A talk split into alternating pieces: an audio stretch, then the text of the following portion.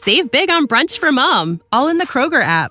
Get half gallons of delicious Kroger milk for 129 each, then get flavorful Tyson natural boneless chicken breasts for 249 a pound, all with your card and a digital coupon.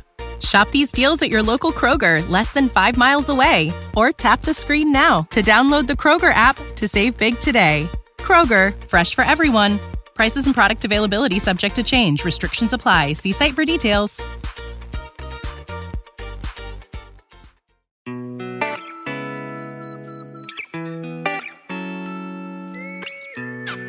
生活、工作和苹果，大狗熊有话要说。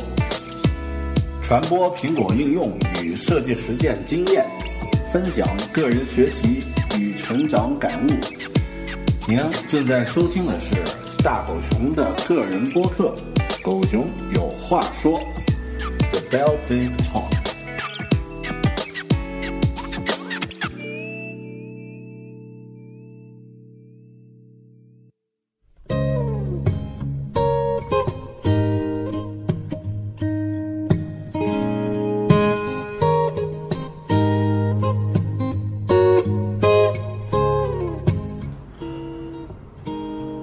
大家好，欢迎收听个人播客《狗熊有话说》的 Bell Big Talk，我是主播大狗熊。在昆明市的人民路上，有一座很老派的、很高的白色大楼。这栋楼的门口呢，所有的门都有武警值班，任何需要进出这栋楼的人员都需要登记签字，啊，这个登记身份信息。这栋楼的名字叫云南广播电视大楼。啊，上一周的周末，我和我的同事，啊，也是苹果的爱好者，呃，阿甘同学一起来到了这个云南广播电视大楼。我们去干什么呢？当然不是做什么非法的勾当啊。呃，应一个朋友的邀请，这位朋友呢是云南人民广播电台的主持人海清同学。应海清老师的这个邀请呢，我们两人前往了这个云南广播电电视大楼，呃，在录播的这个播音室呢，录制了两期节目，呃，节目的名字呢叫做《九九闲暇论》，聊些什么呢？话题呢，当然是聊啊我比较擅长的话题，生活、工作和苹果。是的，那。大家今天听到的这期节目呢，就是电台节目的方版。呃，大家听一听狗熊在电台上，狗熊和阿甘在电台上是如何针对苹果的话题和海清老师呢进行讨论的。下面呢就是这期节目的录音。黎巴嫩诗人纪伯伦说：“我们已经走得太远。”以至于忘记了为什么而出发。古印第安谚语告诉人们：别走太快，要等一等灵魂。其实，你的头脑就好像一个照相机，如果相机一直在动，照片一定模糊不清。内在静止，不受外在影响，灵魂的力量就能再次恢复自由，创造丰盛的中心。这里是九九闲暇论。九九闲暇论，各位朋友，我们又回来了。我是海清，今天呢，请到了两位嘉宾。在介绍嘉宾之前，我先要澄清一件事情啊，我要摸着良心，然后捧着脸，然后跟大家说一件事儿。今天咱这节目真不是打广告，真不是给咱今天要说的这个牌子打广告。为什么呢？众所周知，这个牌子在昆明除了山寨店之外是没有经销商的。我跟谁要这个广告费去呢？对不对？大家一想就明白了。好，来先介绍今天的嘉宾。今天我们的第一位嘉宾是我们的网友爱大狗熊。大家好，各位听众朋友，你们好。嗯，第二位嘉宾呢是阿甘。大家好，我是阿甘。嗯，呃，今天之所以请二位来啊，就是为了一个东西。一个咱们这个能用能吃的东西，苹果，但是咱不是说那个富红富士那大苹果啊，咱们要说的是苹果这个牌子的东西。嗯，我觉得一切起步呢，可以从最近苹果召开的一个发布会开始。但是为了证明咱们今天坐在这儿的三个有资格聊这话题，我觉得二位可以先介绍一下你们使用这个苹果产品的这个历史。啊、好的，我我先我先来吧。哎啊，大狗熊先来。先来。呃，先说一下，就是自己有一些呃这个不同的这个兴趣和身份，啊、但都和苹果有关。嗯啊、那我在大学里面教苹果的课，啊、然后自己你是用农大的，啊，云大的，好，吃的比较多，但是还是云南大学啊，云南大学，啊，云南教苹果这方面啊，教苹果产品课。这课啊，啊，然后另外呢，也在这个呃，我们也是苹果的认证开发商，也做这个苹果的 App、APP 的开发，嗯啊，然后去年我写过一本书，是教这个普通用户怎么去用苹果的手机的这个也一个一个教程书籍。嗯啊，叫《苹果物语》。嗯啊，您另外，平时自己也录制这个网络播客啊。嗯，呃，我听过大狗熊的播客，但是还没看过他的书。但是我之所以抓他来呢，就是觉得他对这个东西确实很了解。那么阿甘也可以来说一说自己跟这个苹果的这个渊源是什么样的。呃，我呢其实以前对苹果不了解，我嗯、呃接触苹果产品是从 iPad 第一代开始，嗯，然后那个时候发现，呃，用起来确实真的很方便，然后进而去用苹果的电脑，然后后来跟这个大狗熊一起出来创业做苹果的开发。阿甘现在是我们的主主程序，就是啊，就呃说大一点就是技术总监。我们所有的这个跟程序、跟代码，然后跟这个呃技术研发有关系的东西，我都是现在一听“总监”。俩字儿，我特别亲亲切，因为我们的头叫总监。是，哎，为了证明我我也能够聊这个话题啊，我也来自报一下家门。我用的最早的苹果产品是 iPad，iPad、是最早的那个黑白屏的那款 U2，、啊，那最经典的那个限量版，限量版的那款 U2，、呃，但是一个天杀的昆明的一个贼，把它从我身边永远的夺走了。算了，节哀。呃节哀节哀，从此以后又开始用这个呃 iPad Nano 啊啊。啊，然后再用这个之后再到像手机，我用的很晚，嗯，我其实上是从这个呃 iPad 开始进入这个平板的这个状态，因为为什么呢？苹果这个产品始终来说，对于呃一个大学生，对于一个刚刚开始工作的人，它的这个价钱还是有点贵。还是不菲的。嗯嗯嗯，但是之所以要说这个话题呢，啊，我们先把这个新的这个 iPad 的这个土豪金那块儿先放到一边儿去，这个咱们待会儿再聊。咱们先来说说啊，现在很多人都说一个观点，就是说觉得，哎呀，这个苹果嘛不行了嘛，明显干不过三星，明显干不过这些国产的手机。呃，你看看那个发布会，网上多少吐槽的，啊、都说不行了，不行了。但是我觉得，在苹果的专业人士或者说是真正真正的一些果粉看来，其实上这次应该是有亮点的。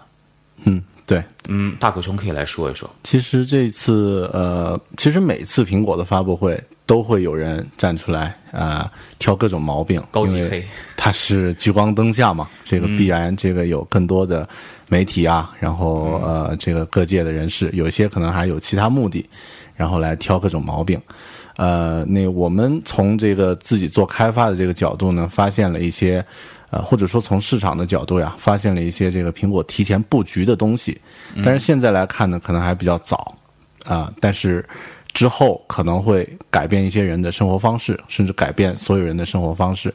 呃呃，这样说可能有点虚了，我具体举两个具体来例子。举个例子。具体呢，在这个苹果这次发布了一个五 C、一个五 S 的这个两个手机，嗯。啊，那这个五 C 不是号称是那个史上最昂贵的廉价版吗？啊，是是是，呃，实际上它这个手感啊，各方面还是还是特别特别舒服，嗯。啊，然后技术上呢，因为它更多是啊、之前 iPhone 五的一个啊一个延续。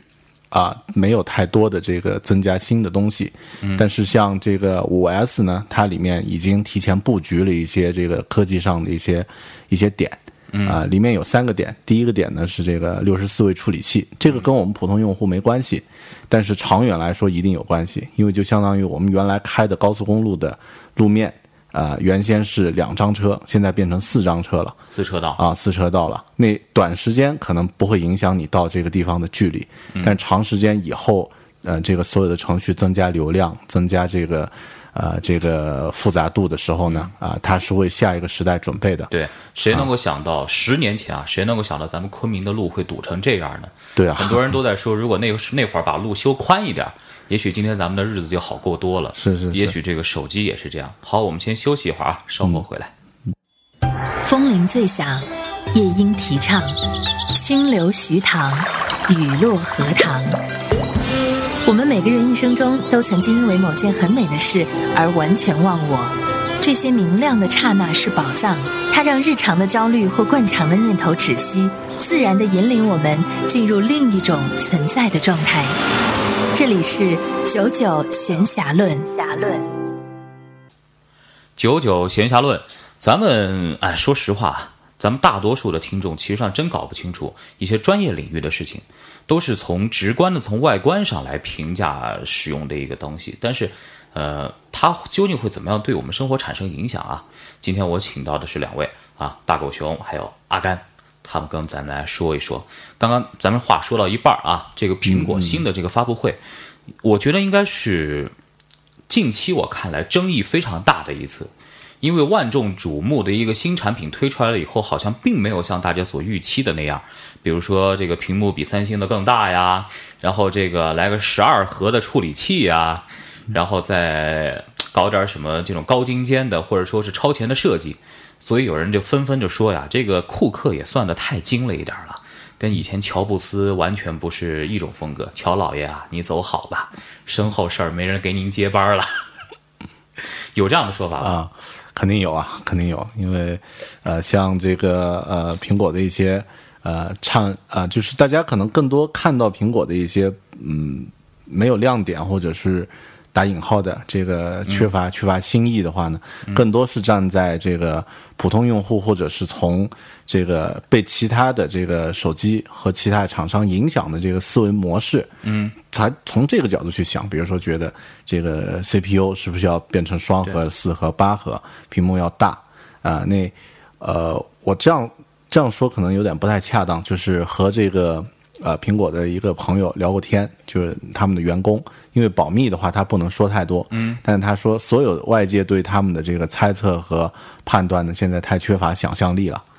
啊，这句话非常吊人胃口，就很像那个美剧最后一集的、那个，肯定要保密，这种话要到市面上去说的话，那么老百姓还不 还不气死了吧？对对对，哎，但我觉得他说这个话虽然是有点儿这个招人嫌，嗯，但确实是有这样的观点在里边儿。呃，因为阿甘啊跟我一样是从第一代 iPad 开始用的，对，iPad 这个东西从当时出来了以后，有人说是叫石破天惊，但是又觉得好像又一声惊雷，又没什么太大反响。很多人很少能够预见这个东西最后能够产生一个什么样的作用。现在看起来好像是乔布斯生生的从一个从无到有，生生变出来了一个市场，从平板电脑还有笔记呃从笔记本电脑还有台式电脑中间，生生的变出来那么一个叫做平板电脑的东西。嗯，这个是不是就是我们刚刚所说的，就叫就叫做前瞻性？阿甘，对，其实，呃，乔布斯当时发布 iPad 一的时候，我第一次看到这个发布会的时候，我觉得这个东西不怎么样，就是一个放大的 Apple Touch，就不好不咋地嘛，不咋地。对，就是说它操作系统也是一样，就是说呃尺寸大了一圈。嗯。然后后来我去认真的去就是分析了一下他这个发布会，他他说的非常呃有道理的一点就是说，呃人们其实很多时候来用这个电脑，打开电脑就是上上网、收发邮件、看个电影。那么他们把这些乔布斯把这些呃操作呢叫做 key work，比如说关键性的一些事物。那么 iPad 刚好就是给人来做这个 key work 的，就是满足你这些需要。对，它可以快速开机、快速操作，然后非常轻巧。尺寸的话，那个屏幕也不会觉得太小，内容展示的很多。嗯，然后这一块儿从这个方面来看，我觉得这个产品就是非常的有意义。嗯，那么为什么它后来会火，也就是这样。当时好多人都说啊，这个你把这个键盘从这个平板电脑，其实上就是一个没了键盘的笔记本电脑，你把键盘给去了，你没了键盘以后，你怎么用啊？你怎么操作呀？直到现在还有人在说，这个平在平板电脑打字上是一件上面打字啊是一件特别折磨人的事情，老打错，老认不准，但它就是这么悄然的就火了。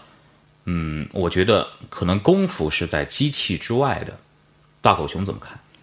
嗯，这个我想还是跟这个企业的一个布局和前瞻性有关系。嗯，呃，说一个故事，就是乔布斯刚刚回到苹果的时候，呃，这个苹果的那个公司呢，因为当时他们做做营销和做管理是按常规思路去做，嗯，做了很多产品，全公司理出来呢，这个一百多、两百多个各种各样的产品，然后甚至还有一些计算器，还有这个录音机，呃，都有。然后后来乔布斯回来以后呢，发现这个，呃，就就给大家说，这个很简单，我们就，呃，画两条线，一条线是移动的，一条线是定在这儿，这个呃，这个室内办公的啊，室内运用的，然后一条线是专业的，一条线是业余的。你这样的话呢，就就把所有的产品全部砍掉，只留了四种，就是那个 iMac 的这个简洁版和这个高端版。然后呢，和 Mac 和 Mac 的这个版本，然后呢，呃，留下了这个呃 iBook 和这个后面的这个呃，我看那个那个应该叫呃 Power Mac 的那个那个那个小的这个笔记本啊 Power Book。那这样的话，呃，它它就快速的把这个市场精准的切分了，就是现在只有这四种，结果这四种卖的都特别好，就是把所有的这个不赚钱的东西都砍掉，就全部剔除掉啊。所以这个很多东西，可能我们从消费者呀，甚至包括从企业角度，都是从一个很常规的说，我增加产品线，然后呢，这个就可以有新的这个用户就进来了。但是消费者真正喜欢什么，他并不一定能够，他自己也不清楚。就像呃，当时说问这个蒸汽时代的人说，呃，你对这个交通工具有什么需求？他只会说我需要一匹更快的马，我需要一个更更更大的蒸蒸汽机。对，然后蒸汽机越做越大的，谁能够想到后来就就就成了内燃机的时代，蒸汽就彻底被淘汰。对对对，好，我们先休息一会儿啊，稍后回来。风铃最响，夜莺啼唱，清流徐塘，雨落荷塘。我们每个人一生中都曾经因为某件很美的事而完全忘我，这些明亮的刹那是宝藏，它让日常的焦虑或惯常的念头止息。自然地引领我们进入另一种存在的状态。这里是九九闲暇论。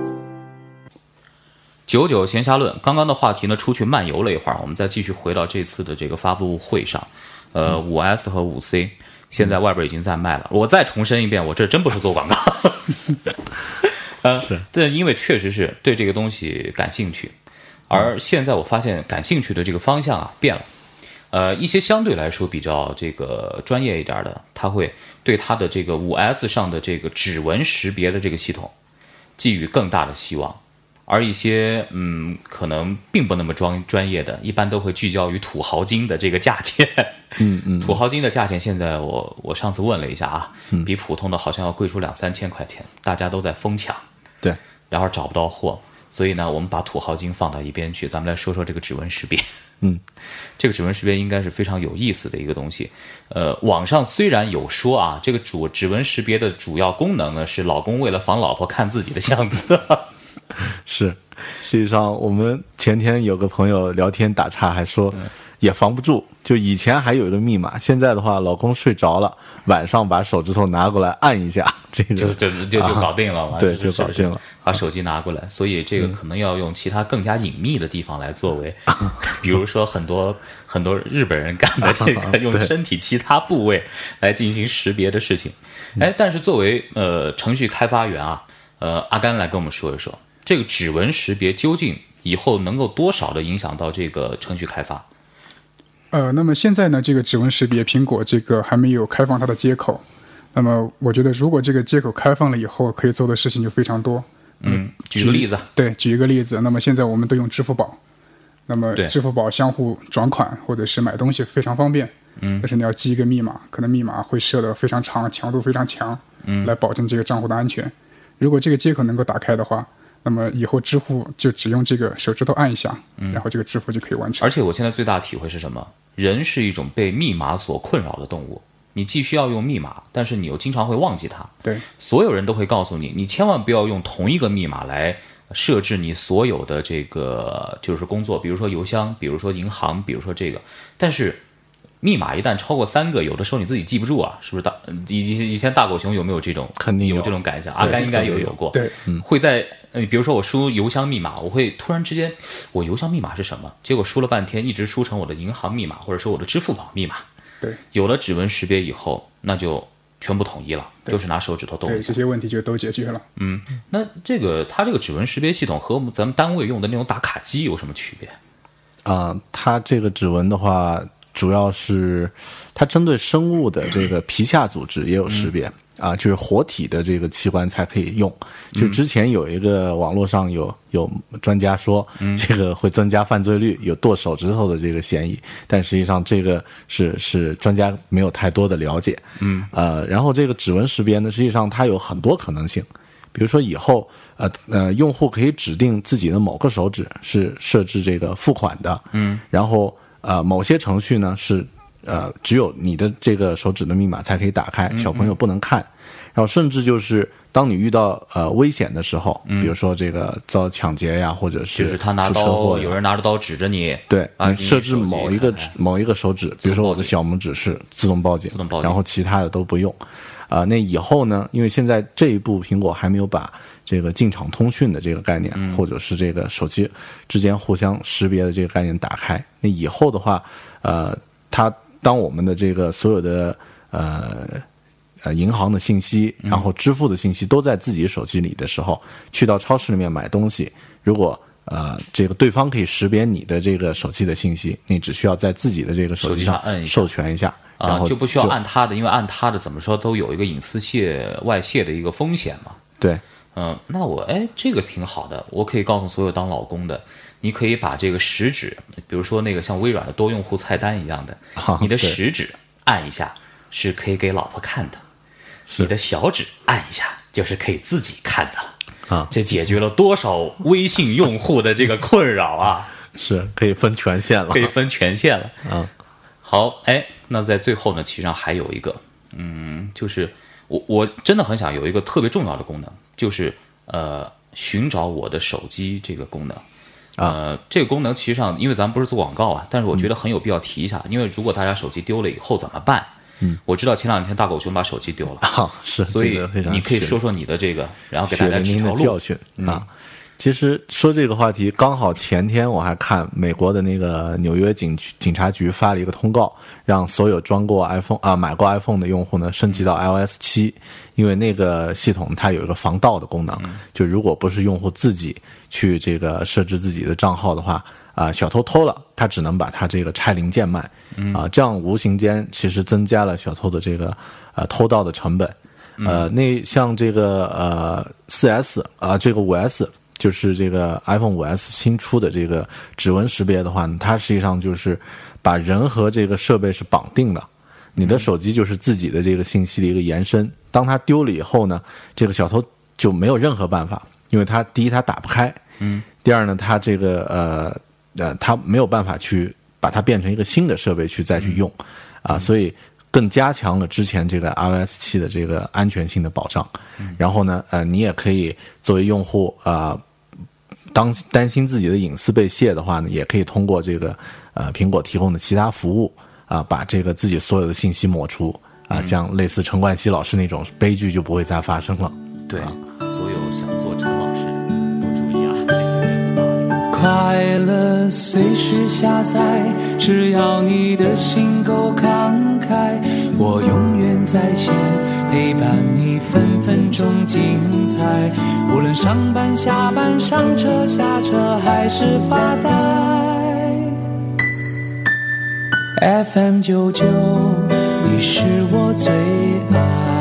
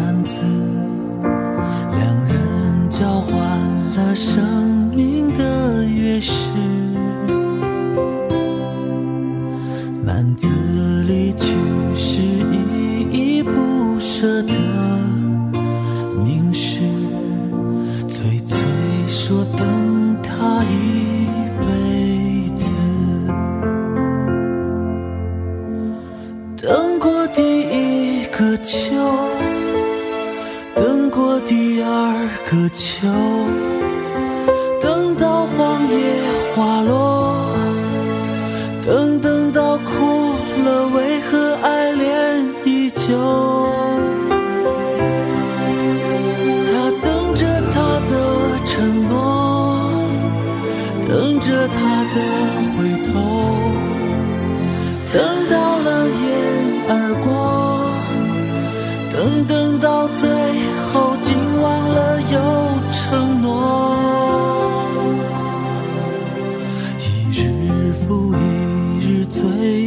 春。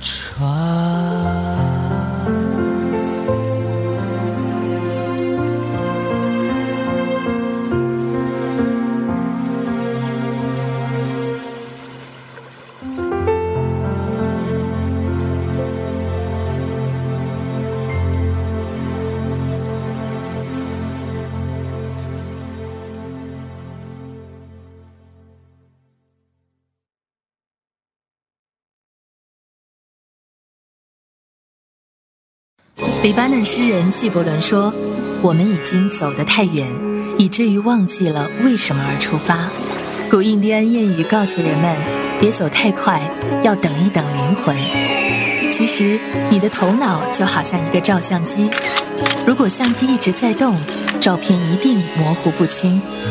内在静止，不受外在影响，灵魂的力量就能再次恢复自由，创造丰盛的中心。这里是九九闲暇论。侠论。九九闲暇论，我是海清。今天请到二位呢，一位是大狗熊，大家可以在微博上找到他的这个名字；另外一位是阿甘，其实上二位呢都是和这个程序开发以及这个产品应用有关系很深的人，但是把二位今天叫到这儿来，咱们是要聊一聊这个牌子，啊、苹果。苹果这个东西，不管别人再怎么黑它吧，比如说最近这个出了这个五 S 和五 C 以后，啊、很多人都在网上黑，然后我也转了不少微信上边啊、微博上边的各种，呃，大家来拿着吐槽的这个东西。但是很奇怪啊，我发现，在我想象当中，它和其他所有的企业好像都不太一样。大家看到那个标志的时候，并没有像看到呃索尼那样，嗯，它有这样的对于日本人的这种特性啊，有一个界定。而看到苹果的时候，很多人会产生一种由衷的、发自内心的一种情感上的纽带，这是很奇怪的一件事情。在大狗熊看来，还有在阿甘看来，这个应该怎么来看待这个事情？嗯，其实苹果的这个应用，我觉得，呃，它的这个企业的这种嗯啊、不一样的地方呀，呃，我们之前在没有变成苹果的果粉的时候，就是在没有从业的时候呢，实际上也觉得它不一样。呃，就会呃，我我啊这一段讲的比较差啊，那个对，但呃，咱们之前用的都是诺基亚嘛，啊我调查一下。对，然后当时这个作为学生的时候，第一次了解到这个苹果这个品牌，第一感觉就是贵，就是觉得它的 MP 三啊，这个 iPod 特别好看，特别精致，但是就是贵土豪用啊。然后呃，在心理上就会觉得这个东西是在远处，然后呃，你的眼前呢好像有各种各样拼比那些设备参数。比如说这个呃某某设备是呃多少的容量，然后待机时间有多长，价格是什么，就有很多参数我记。得，就算以手机来说，那会儿在苹果红起来之前呢，嗯，呃，经历的是一个什么呢？经历的是一个诺基亚、索尼、呃，索尼爱立信以及摩托罗拉、三强争霸的一个时代。那个时代，大家拼的是什么？大家拼的就是这个，呃，你的摄像头有多少像素？嗯，然后你的这个手机呢，它大概内内存差不多有多大？因为内存也不会太大，用不着嘛。嗯，之后这个 iPhone 出来了以后，好像经历了一个翻天覆地的变化，大家所有的观念全转了。最后大家拼的是什么呢？大家拼的是你的里边的这个运转速度、运行速度，然后你能够运行什么样的软件。这个软件这个概念被提到了一个空前的高度，阿甘肯定会有这样的感觉。对，对，是这样。然后，因为现在智能手机的话，实际上就是一个小电脑，那么用户在上面能做什么样的事情，完全取决于上面啊、安装了什么样的软件。嗯，而且这个用户好像还不太清楚，为了驱动这些软件啊，还是为了驱动这些硬件，这个开发的人他要花多大的功夫在这个里边儿。而往往苹果就是在这样，它就在你你你不知觉之间呐、它就把这种高技术含量的开发给完成了。嗯，比如说就是呃，就像每一代的 iPhone 出来，每一代的 iPad 出来，看着变化很少，但其实上里边变化应该是很大的。对，其实苹果它有一个刚刚也说到的一个特点，就是绕过一些容易让消费者迷惑或者是这个困困扰的一些数据，一些这个人天生不是这个特别理性的人，就是很很多时候我们不是特别喜欢那些数字，除非是搞这行的或者是工程师。但是因为传统的这个科技行业是工程师主导的，所以大家都非常适适应那些参数和数据啊，这个内存容量呀，这个屏幕尺寸呀。但是普通的消费者，比如说小姑娘啊，这个大妈，这些人呢，实际上他只关心这个照片清不清晰，然后这个手机这个打电话方不方便，甚至有的这个现在的中中老年的这个朋友，他们也用这个苹果，可以和远处的这个呃儿女视频通话。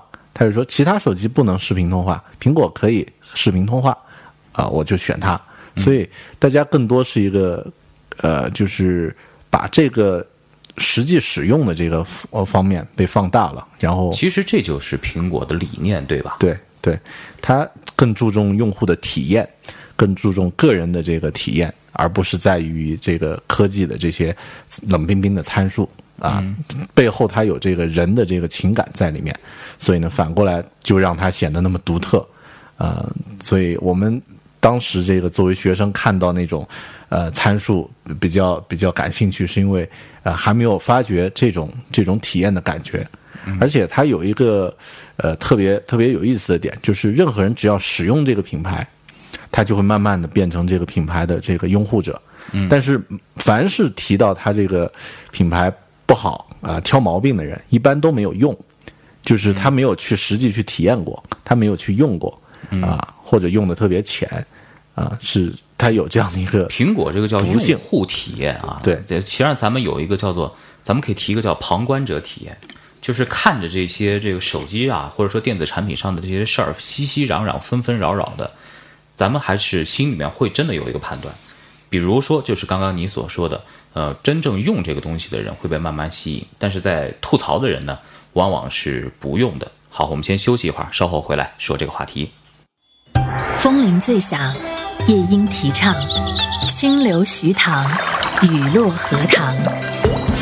我们每个人一生中都曾经因为某件很美的事而完全忘我。这些明亮的刹那是宝藏，它让日常的焦虑或惯常的念头止息，自然地引领我们进入另一种存在的状态。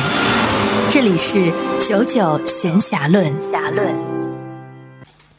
九九闲暇论，呃，刚刚说到了，嗯，苹果这个东西确实很奇特，因为之前是什么呢？我来说说我的经历啊，给二位听一听。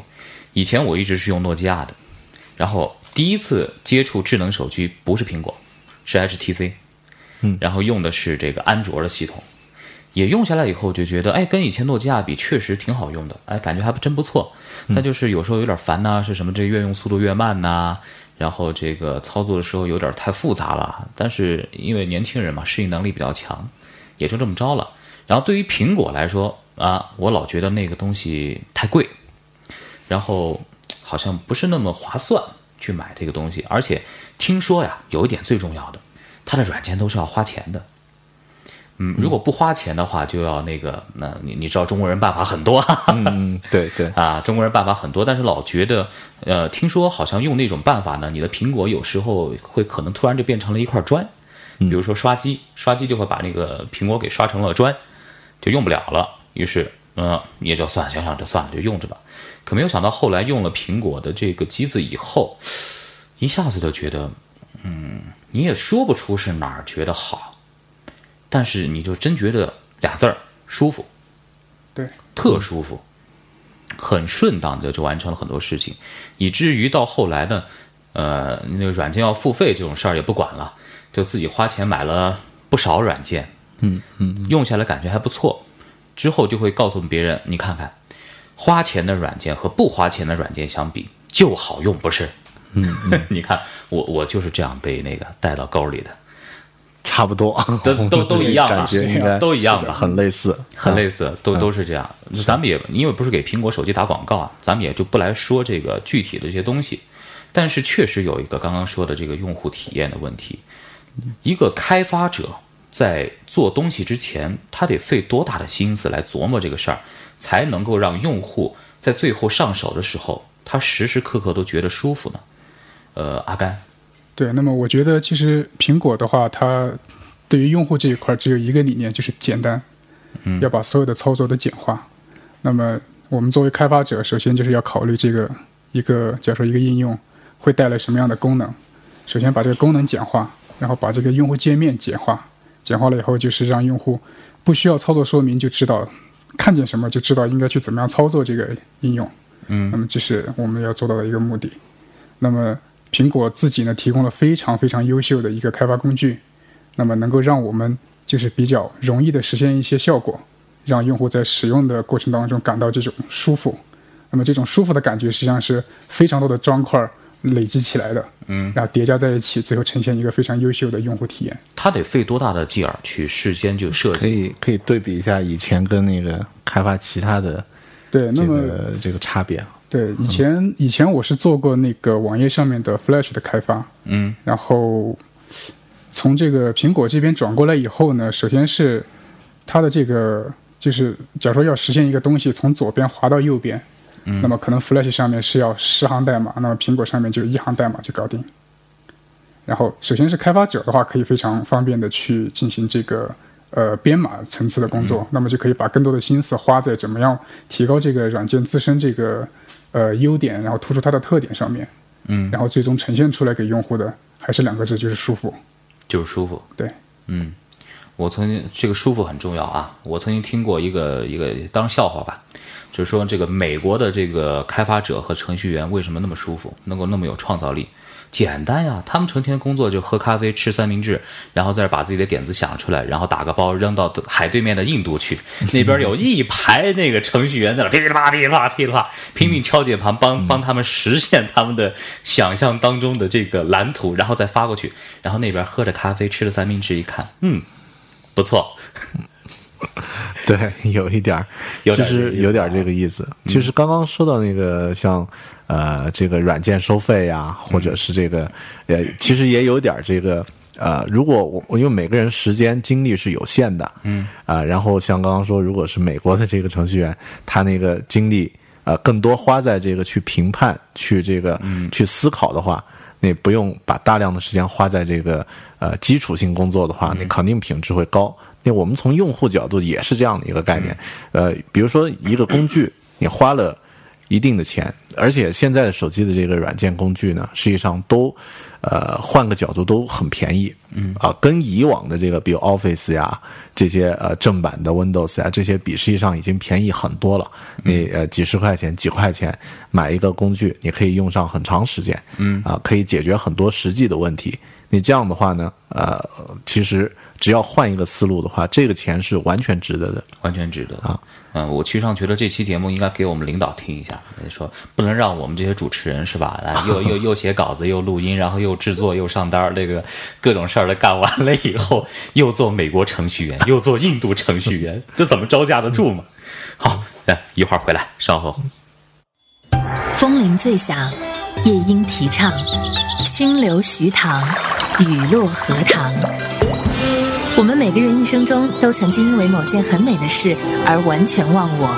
这些明亮的刹那是宝藏，它让日常的焦虑或惯常的念头止息，自然地引领我们进入另一种存在的状态。这里是九九闲暇论。暇论。九九闲暇论，呃，继续说啊，咱们刚刚已经接触到了一点点，其实上咱们国内的人和国外的人在使用软件上的一个差别，就是收费和不收费的事儿。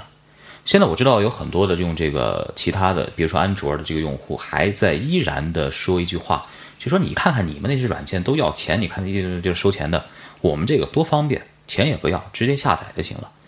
呃，但是说实话，因为我两个系统我都用过，有些时候吧，并不尽如人意。而且最近也听闻，就是在贵圈儿啊，贵圈儿很多人都说，这个收费软件呢是呃盈利和企业发展的未来，但事实上，很多的这个软件公司都开始免费了。比如说这个三六零啊，这现现在甚甚至连这个苹果也开始有一些免费的这种政策出来。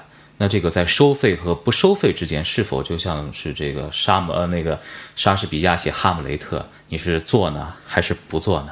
你是生存呢还是死亡呢？有有到这份儿上吗？啊，呃，其实这个就我说一下自己的观点，因为像收费免费呢，这个用户一开始呢，他和这个呃和这个开发者呀，他不知道有开发者这种人存在，嗯，或者说他觉得这个软件是凭空调出来的，就像那个小精灵变出来的哎，一样。我觉得这和我们这个中国长期长达十数年的这个盗版这个经历有关系。对，有关系。呃，大家不知道有这么一间公司，也不知道有那么一群人，这个软件就跟那个从地里长出来的这样的，噌就跳出来了，而且还不收费。对，而且可能会觉得，因为以前我们用盗版，嗯。这个电脑上呀，这个用的话，呃，开发者都是国外的大企业、大公司，嗯，但他们做的呢是针对全球去用的这种这个办公类的呀、娱呃游游戏啊、娱乐的这些软件，嗯。但是到手机这个层面呢，很多你需要具体去解决你自己的问题，必须要是国内的，嗯，这个本土化的东西出出来。呃，那如果是这些开发者他没有收入的话，你必然这个就没有好的东西会出来。然后没有好的东西出来的话，那你用上用用一段时间，这个手机又变回只能是打电话、发短信最基础的这个功能。开发的人都饿死了嘛。对，呃你这话说的跟那些唱歌的特别像，就卖唱片的那些人，嗯真就是唱歌的，你们不买唱片，你们老听盗版，我们唱歌的都饿死了，你听谁去？是不是？对这个收费和不收费，它应该是个良性的循环。良性循良性循环盗版和正版。最近有那么个事儿，其实挺有意思的。国家国家版权局啊，在微博上被人贴了一条这个一个帖子，就是他们出去做演示，演示呢不是用 PPT 嘛，结果人家把他的 PPT 的文件拿来，然后解析了一下，然后在制作者那一袋那栏里面赫然写了四个字“番茄花园”。嗯，二位都是搞这个程序的，肯定你们懂嘛，对。不对？对，这是盗版软件，就是国家版权局的一个 PPT 是用盗版软件做的，是这这个算是一个不大不小的，也算是一个笑话吧。转型社会吧，可转型能都会社会都会有需要有一个有一个转型的这个上面，阿甘肯定盗版软件没少用，对，曾经应该是全部用的是盗版软件。嗯，那你肯定更有更有发言权，就是作为一个程序开发者呀，就是用盗版软件和现在自己在制作一个正版的一个软件，也期待能够收到费，你肯定很有感触。对，是这样。那么可能就是像刚刚您说的，呃，跟大家的习惯有关。嗯，一直以来大家都认为互互联互联网上面的东西都应该是免费的。嗯，实际上它所有的运营包括开发都是有成本的。嗯，如果就是说没有适当的这个回报，那势必会导致这种服务或者是程序的质量下降。嗯，最后就大家都都死掉。你说的网络上的这个这种呼声，我听到过，不光在网络，不光在软件，就像是唱片，就像是这个有些药，比如说有一些国外大公司做的做一些治疗治疗艾滋病的药，他们会在上面附加很重的这个就是版权上的一个税，所以也激发了很多人就说你这么做其实上是不对的，你就应该把它开放，你就应该开发，你这样是做一个技术壁垒，其实上是一种新的一种，应该就算是这个。呃，利用技术来进行殖民，然后又利用技术来建筑建壁垒，这种呼声现在在国际上吵的是甚嚣尘上。嗯嗯，但是我觉得不能够影响的是什么？不能够影响的是咱们应该改变的就是旧有观念。对，呃，如果说一个软件，呃，大狗熊来说，听听看我说的对不对啊？一个软件它出来以后，你必须要收一个合适的费用。比如说我们用的一个软件，呃，像 iWork 这样的，呃，你收几十块钱。在大家的接受范围之内，这个就可以。嗯，但是如果你要这样一个软件，像以前的像 Windows 的那样软件，一个软件就要收上千块钱。对于中国这样一个收入相对还比较低的国家来说，这个就无形当中大家都用不了。对，我要用正正版，我就全都用不了。所以这个怎么定价，估计嗯，贵圈也该考虑考虑了吧？对，这个实际上刚刚说到免费啊，这些实际上也是它的第二个阶段，就通过免费的幌子，先把这个大家先引进来，然后呢，里面有一些增值的收费服务，嗯，那这样的话，呃，就比较平等。我作为一个用户啊，不花钱呢可以用百分之五十的功能，花钱呢可以用百分之百，啊，实际上呢也呃基础的量也有了，然后收费的这个用户也可以保证了。呃，那像这个更多我们为这个软件花钱，这个其实就是一个心理上的一个门槛。一开始跨过去了以后，就会觉得，呃，这个事情的确是应该的。啊、比如说一个常规的呃 iPhone 上的程序，最低的价格是人民币六块。嗯，那六块钱在现在的话，停车停十分钟。对啊，这个呃米线都买不了了。大家 都，既然你愿意为其他事儿花钱，那也要为你的软件花钱。对，除了一些比较坑爹的软件，对比如说《植物大战僵尸二》啊，那那那种，对，花钱时间吧，这个就这个这这个咱们就另说啊。这个《植物大战僵尸二》这名声已经彻底 坏掉。这个得另说。那，所以大家记得啊，节目最后提示：玩《植物大战僵尸二》切记要注意。快乐随时下载，只要你的心够慷慨，我永远在线，陪伴你分分钟精彩。无论上班下班、上车下车，还是发呆。FM 九九，你是我最爱。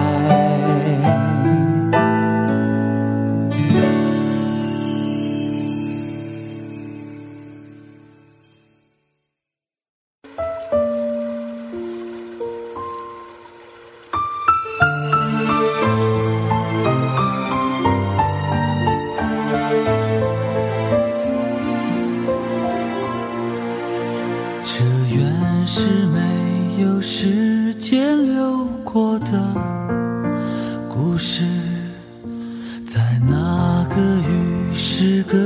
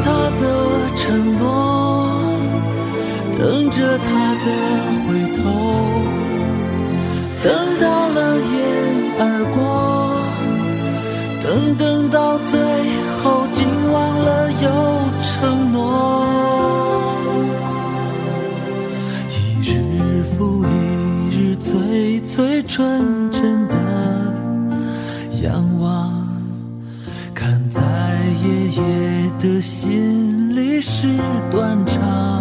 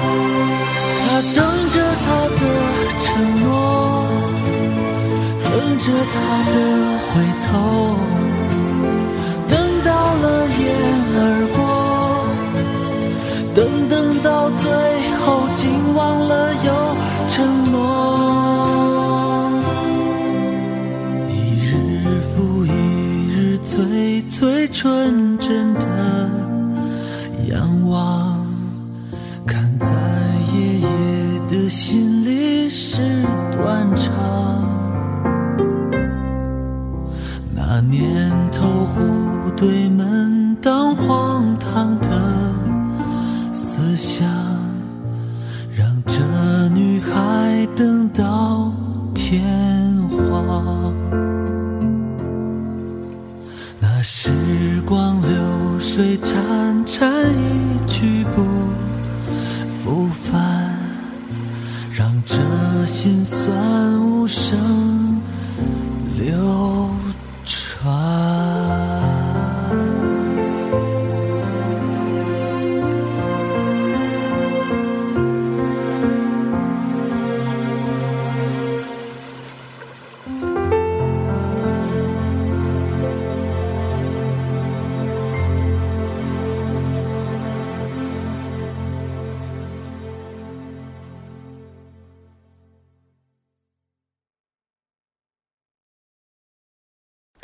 visit Arizona, time is measured in moments, not minutes.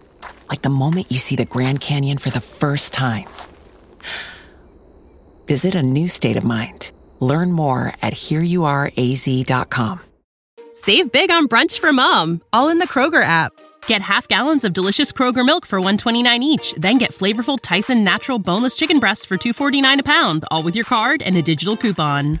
Shop these deals at your local Kroger, less than 5 miles away, or tap the screen now to download the Kroger app to save big today. Kroger, fresh for everyone. Prices and product availability subject to change. Restrictions apply. See site for details.